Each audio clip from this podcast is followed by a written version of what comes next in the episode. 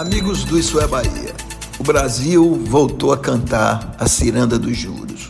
E o Banco Central já anuncia que existe a possibilidade da taxa Selic chegar a 12,5% ao ano.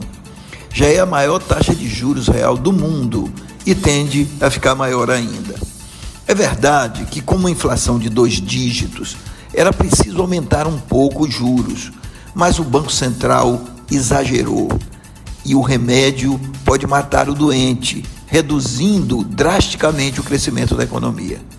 Elevação de juros nesse patamar é receita para conter a demanda, mas a demanda no Brasil não está crescendo, pelo contrário, está estagnada, pois a renda da população está sendo corroída.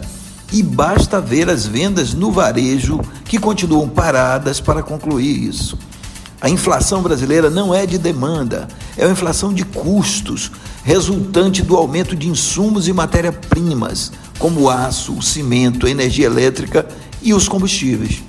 O aumento continuado dos combustíveis que, que carregam as mercadorias pelo Brasil é o responsável por parte dessa inflação. E a alta do dólar, por outra parte, também. Por isso, não basta aumentar os juros. É preciso fazer mais, é preciso fazer uma política econômica globalizante.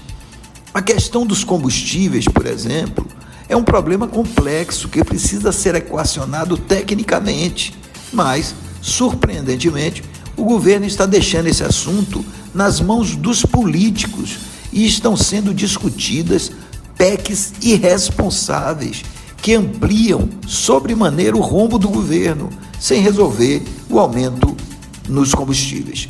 Isso pode desequilibrar ainda mais nossa economia.